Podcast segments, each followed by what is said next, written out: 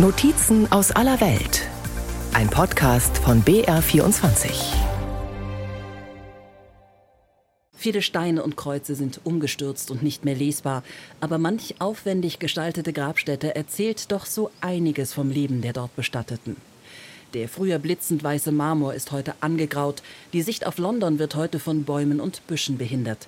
Und dennoch ist die Strahlkraft noch immer spürbar, die einst vom Highgate Cemetery ausgegangen sein muss. Ein Ort, an dem die Oberschicht zeigen konnte, dass sie Geld hatte. Die Entstehungsgeschichte des Friedhofes ist allerdings weniger nobel.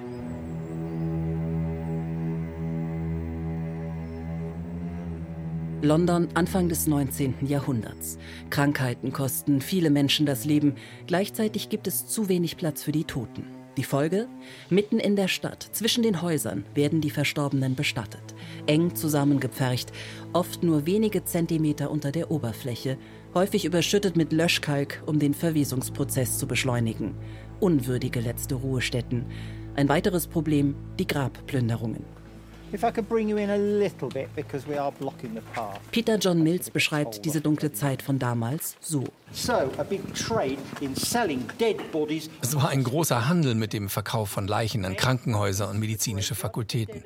Männer gingen mitten in der Nacht auf den Friedhof, gruben dort und fanden den Sarg. Ausgegraben haben sie ihn nicht. Zeitverschwendung. Deckel kaputtschlagen, ein Seil mit Haken hineinlassen, den Körper rausziehen. Dann der erste Blick auf die Haare, gute Haarpracht, abschneiden, an den Perückenmacher verkaufen. Dann die Zähne, gute Zähne, dann ziehen, an Zahnärzte verkaufen, die daraus dann künstliche Zähne machten. Peter ist pensionierter Geschichtslehrer und ein toller Erzähler. Er führt Gruppen über den Highgate Cemetery, um die Geschichte des Friedhofs weiterzugeben. Aber das wahre Geld kommt vom Körper. Je frischer, desto besser. Sie brauchten also einen Sack und haben versucht, ihn da reinzubekommen. Wenn das aufgrund der Totenstarre nicht ging, sprangen sie auf den Rücken des Toten, bis es knackte und packten die Leiche dann in den Sack. Der wurde dann an ein örtliches Krankenhaus verkauft, ohne dass Fragen gestellt wurden wurden. Sie bekamen ungefähr vier Pfund pro Leiche, was in heutigem Geld 400 Pfund entspricht. Allerdings war die Leiche einer schwangeren Frau 8 Pfund, also heute 800 Pfund wert. Diese Banden haben ein Vermögen gemacht. Wenn also viktorianische Familien ihre Toten auf diesen Friedhöfen besuchten, dann wussten sie gar nicht, ob ihr geliebter Verstorbener überhaupt noch da war. Oder ob er schon ausgegraben war, um Platz für jemand anderen zu schaffen. Oder noch schlimmer, ob derjenige im Krankenhaus war und dort von Studenten zerstückelt wurde. Etwas musste sich ändern und die Lösung war einfach. Die Toten wurden nicht länger in London bestattet, da war kein Platz. Man brachte sie außerhalb der Stadt. Da war natürlich jede Menge Platz. Anfang der 1830er Jahre handelt die damalige Regierung. Das Parlament verabschiedet ein Gesetz, das die Eröffnung von sieben neuen privaten Friedhöfen auf dem Land rund um London vorsieht. Einer von ihnen der Highgate Cemetery. Die extra gegründete London Cemetery Company kauft 1836 ein etwa sieben Hektar großes Stück Land am Highgate Hill. 1839 eröffnet der heutige Westteil, der ursprüngliche Teil des Friedhofes. Und fast vom ersten Tag an, was für ein Erfolg. Hauptsächlich bei Familien der Mittel- und Oberschicht. Die konnten es ja kaum erwarten, ein Grab zu kaufen. Okay, die Beerdigungen waren da drüben, wo jetzt der weiße Van steht. Die Pferde zogen den Leichenwagen in diesen wunderschönen Innenhof und die Glocke im Glockenturm läutete einmal für jedes Jahr, in dem die Person lebte.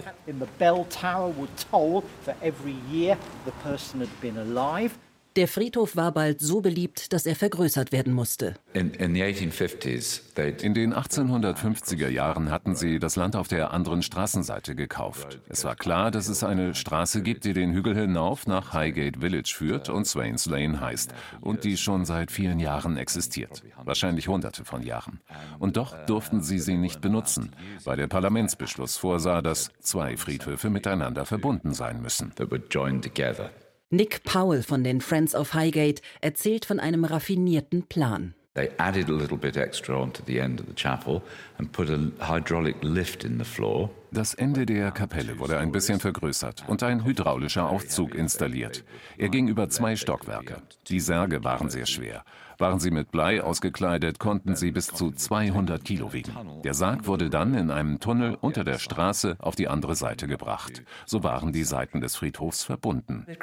Verrückt, oder? Um, I don't know, but I mean, Ich weiß es nicht, aber ich meine, so war halt das Gesetz. Aber da sie Viktorianer waren, hatten sie sich diesen Plan ausgedacht, bei dem es eben auch um Ingenieurskunst ging. Der Aufzug. Das hier ist nicht der einzige Friedhof, auf dem es einen Aufzug gibt. Inzwischen gibt es den hier auch nicht mehr, aber das wurde auch auf anderen Friedhöfen so gemacht. Vor der Kapelle im Innenhof steht Tourguide Peter John Mills mit einer Besuchergruppe. Er wird sie über die Westseite des Friedhofes führen. Er zeigt auf ein kleines Tor und auf ein paar Stufen dahinter und sagt: Dies ist die Treppe vom Land der Lebenden zum Land der Toten. Wenn wir also alle bereit sind, dann kommen wir hoffentlich alle am anderen Ende heraus. Also wenn Sie jetzt fotografieren möchten, ist das völlig in Ordnung. Betreten wir nun das Land der Toten. Nach ein paar Stufen bergauf beginnt ein Schotterweg. Rechts und links davon Gräber, Kreuze, Steine, Grabplatten, Figuren. Der Marmor inzwischen stumpf. Gefühlt sind die Grabstätten kreuz und quer, ein bisschen chaotisch. Kleine versteckte Steine hinter oder neben großen Familiengruften. Viele davon mit Symbolen verziert. Auch der Sänger George Michael, der 2016 gestorben ist, ist hier beerdigt. Aus der Besuchergruppe kommt eine Frage. Kann hier jeder begraben werden? Also, wenn man das Geld hat? Ja, im 19. Jahrhundert musste man reich und christlich sein. Heutzutage reicht reich. Auf dieser Seite hier gibt es aber nur noch sehr wenig Platz. Es ist ziemlich voll. Wenn es Ihnen gelingt, ein Grab zu finden, dann würden die Kosten für das Grundstück etwa 61.000 Pfund betragen. Aber das gilt für zwei Särge. Auf der anderen Seite ist es etwas günstiger und Aschegräber ohnehin. Auf der anderen Seite, damit ist die Ostseite des Friedhofes gemeint, die Erweiterung des Highgate Cemetery, eröffnet 1856. Hier befindet sich das meistbesuchte Grab des gesamten Friedhofs, die letzte Ruhestätte von Karl Marx, dem deutschen Philosophen und Begründer des Kommunismus. Zu seiner Beerdigung 1883 sollen nicht mehr als 20 Trauergäste gekommen sein, heißt es. Heute ist sein Grab ein Besuchermagnet und seine letzte Ruhestätte ziert eine riesige Büste, die seinen markanten Kopf zur Geltung bringt. Es ist nicht sein ursprüngliches Grab. Das war mitten auf dem Friedhof, das hat er für seine Frau gekauft. Ein ganz simpler, flacher Stein. Nach der russischen Revolution wurde er berühmt und die Leute fingen an, sein Grab zu besuchen und hatten wohl das Gefühl, dieses winzige Grab, das ist doch nicht angemessen.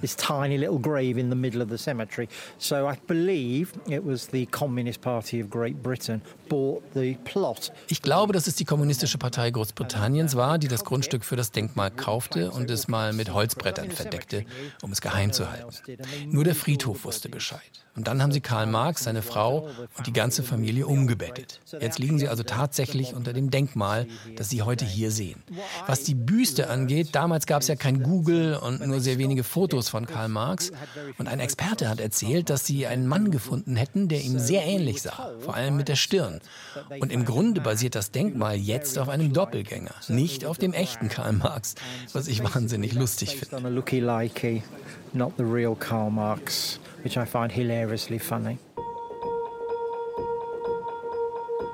Der Friedhof hat eine bewegte Geschichte. Von Beginn an beliebt bei den Reichen, die für sich und ihre Familien große Gräber kaufen und üppig ausstatten, ändert sich Anfang des 20. Jahrhunderts die Bestattungskultur. Die Gräber werden kleiner, günstiger, Urnenbestattungen nehmen zu. 1960 geht die London Cemetery Company bankrott. Der Highgate Cemetery wird kurze Zeit später geschlossen. Fast 15 Jahre lang kümmert sich niemand um den Friedhof. Büsche und Bäume breiten sich aus, überwuchern Steine Steine und Gräber. Wurzeln bringen Kreuze zu Fall. Der Highgate Cemetery mit all seinen Gräbern wird sich selbst überlassen und erlebt die bisher dunkelste Zeit seiner Geschichte. 1969 macht die Legende vom Highgate-Vampir die Runde. Mehrfach soll ein großes Wesen mit stechenden roten Augen auf dem Friedhof gesichtet worden sein. Es soll zwischen den Gräbern hin und her geflogen sein. Die Geschichte ruft zwei selbsternannte Vampirjäger auf den Plan, die Okkultisten David Farrand und Jean Manchester. Entschlossen, das Problem zu lösen, verbringen sie mehrere Nächte auf dem Friedhof. Zunächst offenbar mit Weihwasser, Kruzifixen, Knoblauch und ähnlichem aber die Jagd nach dem Highgate-Vampir entwickelt ihre eigene Dynamik. Die beiden rufen zu einer großen Jagd auf. Am Freitag, den 13. 1970. Dem Aufruf folgen Medienberichten zufolge etwa 200 Menschen. Sie brechen auch in die Katakomben ein, in denen oberirdisch Särge liegen. Einige von ihnen dachten, es wäre hier drin. Also brachen sie durch unsere Tore ein, zerschmetterten diese, zogen oder versuchten, ich sollte sagen, die Särge herauszuziehen. Glauben Sie mir, sie haben schrecklich viel Schaden angerichtet. Und zum Glück sind diese Stahlsärge ziemlich robust obwohl ihnen vielleicht einige leere Särge aufgefallen sind. Ich fürchte, diese Särge sind zerstört worden. Als die Polizei kam, um alles aufzulösen, fanden sie tatsächlich die Überreste einer Leiche direkt vor der Stelle, an der wir vorhin gestanden hatten. Die Wohltätigkeitsorganisation, die uns jetzt seit 1975 leitet, hat versucht, die Särge wieder an ihren Ursprungsort zu stellen, so gut es ging. Wir versuchen nicht, dieses zu verbergen. Wir versuchen nicht so zu tun, als ob das nie passiert wäre. Die Bäume da draußen, der Highgate-Vampir, das ist Teil unserer Geschichte geworden, ob es uns gefällt oder nicht. Und ich sage Ihnen als Führer, dass einige der seltsameren Touren, die Sie jemals hier machen, an Halloween stattfinden. Oh mein Gott, die Touren sind die gleichen. Aber Junge, ich habe einige sehr, sehr seltsame Menschen getroffen. Das bisher dunkelste Kapitel des Highgate Cemeteries endet 1975, als die sogenannten Friends of Highgate den Friedhof übernehmen. Sie finanzieren sich über Eintrittsgelder und Spenden, natürlich den Friedhofsbetrieb mit Bestattungen, aber auch über Drehgenehmigungen von Film- oder Kinoproduktionen. Teile des Highgate Cemetery sind beliebte Kulissen für Filme. Vor allem die sogenannte Ägyptische Allee und der Libanon-Zirkel, benannt nach einer libanesischen Zeder, die dort in der Mitte stand. Hier sind haustürhohe Eingänge in die dicken Mauern eingelassen, hinter jeder Tür eine Grabstätte.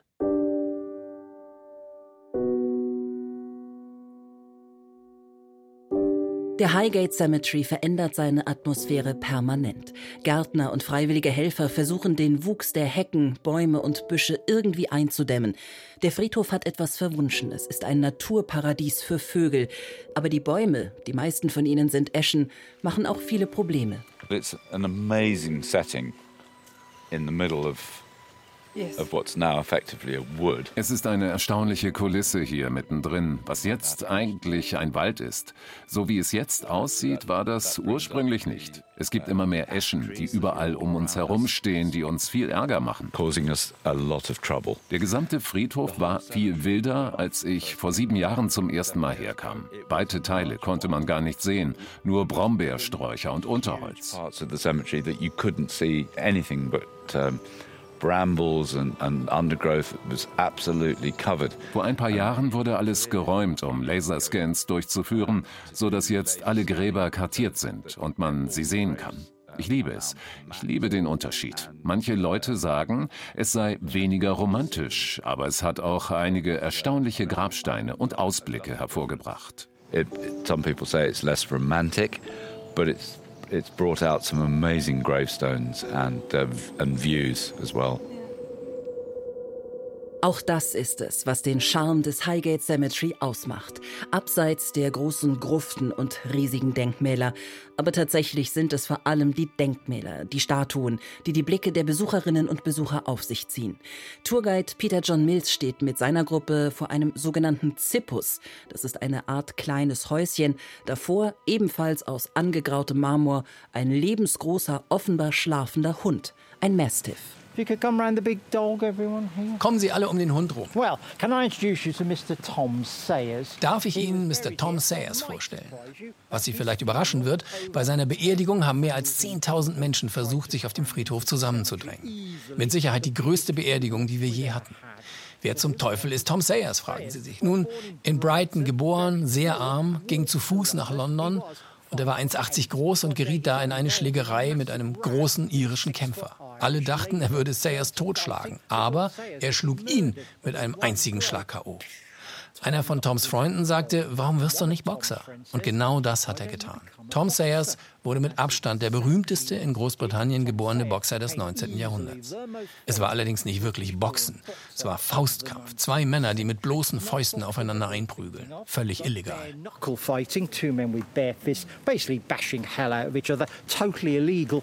1860 kämpft Tom Sawyers gegen den Amerikaner John Heenan.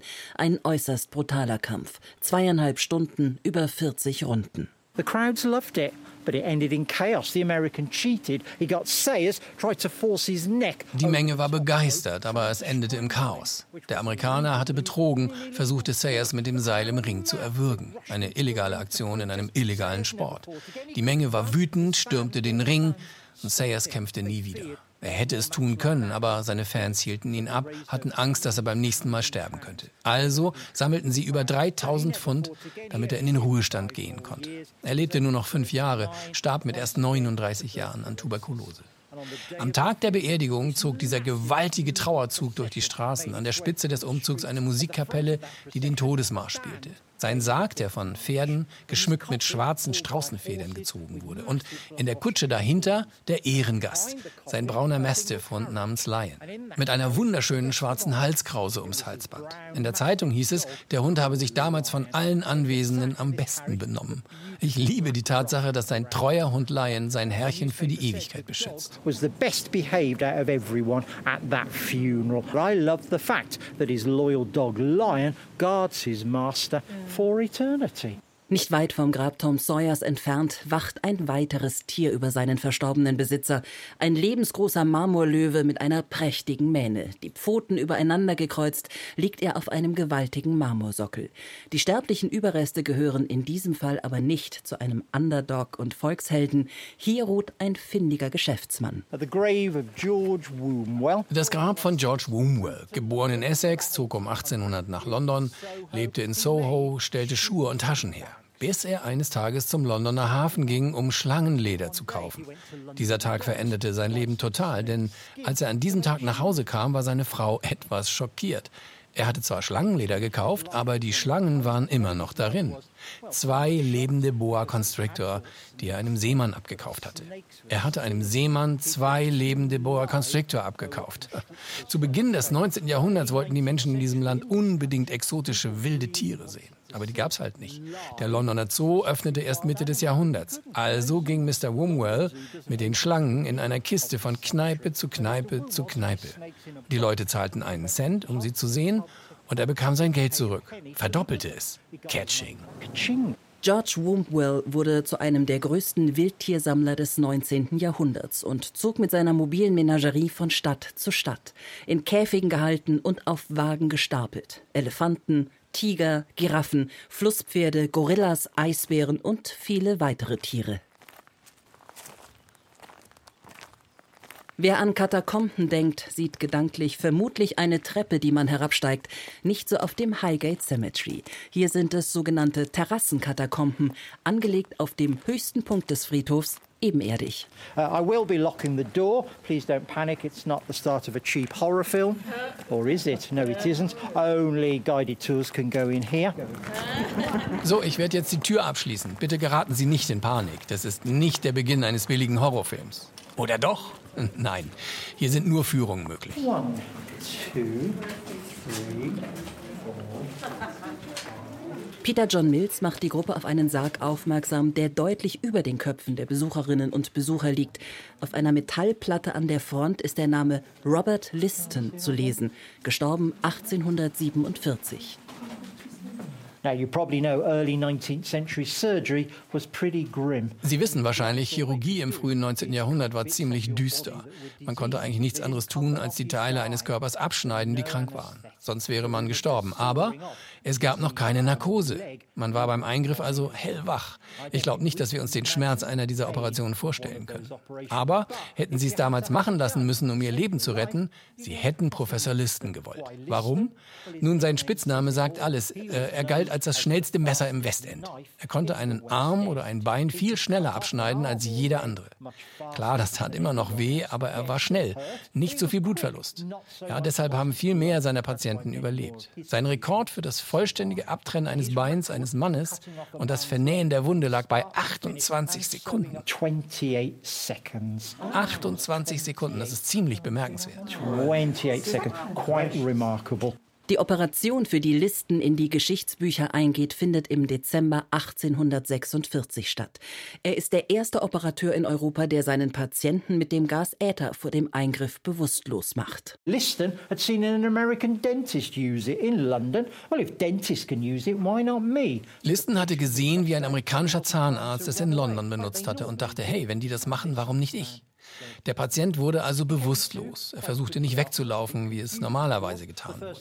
Dieser Mann sagte nichts. Danach kam er ziemlich schnell zu sich, etwas verwirrt. Und das Erste, was er sagte, war, Oh, Professor Listen, wann fangen Sie an? Ich habe meine Meinung geändert.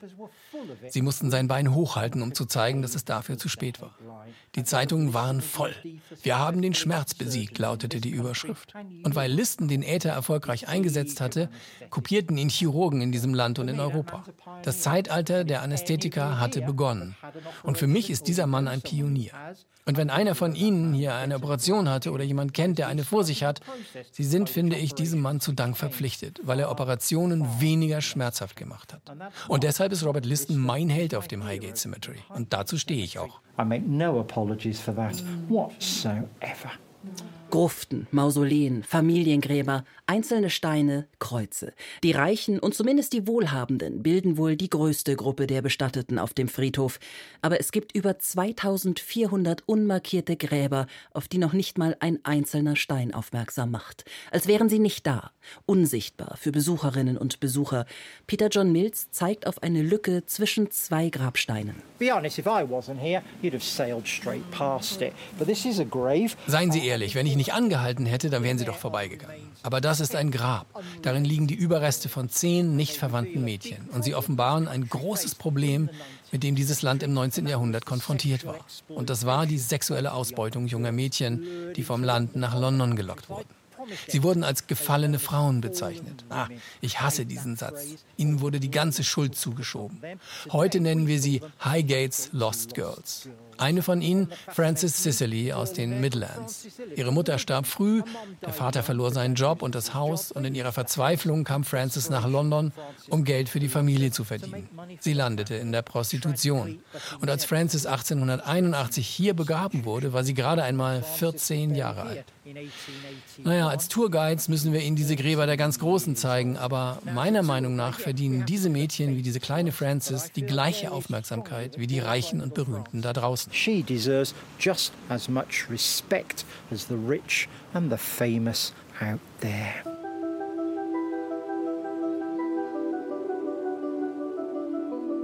Stundenlang können Tourguides wie Peter John Mills oder Nick Powell von den Friends of Highgate solche bewegenden Geschichten erzählen über den Friedhof und die Verstorbenen. Und man hört ihnen gerne zu. Jedes Jahr besuchen etwa 100.000 Menschen den Highgate Cemetery. Der Friedhof würde heute nicht mehr existieren, hätten die Friends of Highgate ihn nicht 1975 übernommen. Er wäre wohl mit dem Konkurs der damaligen Betreiberfirma nach und nach verschwunden und dann in Vergessenheit geraten. Das haben die Friends of Highgate verhindert und arbeiten stetig daran, den Highgate Cemetery auch in der Zukunft stabil zu halten. It got into a terrible state. The buildings, the landscape, Es war in einen schrecklichen Zustand geraten. Die Gebäude, die Landschaft. Und es hat Jahre gedauert, das wieder zu beheben. Und jetzt nehmen wir mal an, dass die Treuhänder und die Verwaltung des Friedhofs ihn am Genick packen und ihm einen großen Anstoß für die Zukunft geben, damit er wirklich alles hat, was er verdient, um seinen Platz in der Geschichte von London einzunehmen. place in uh, the history of, of London, really.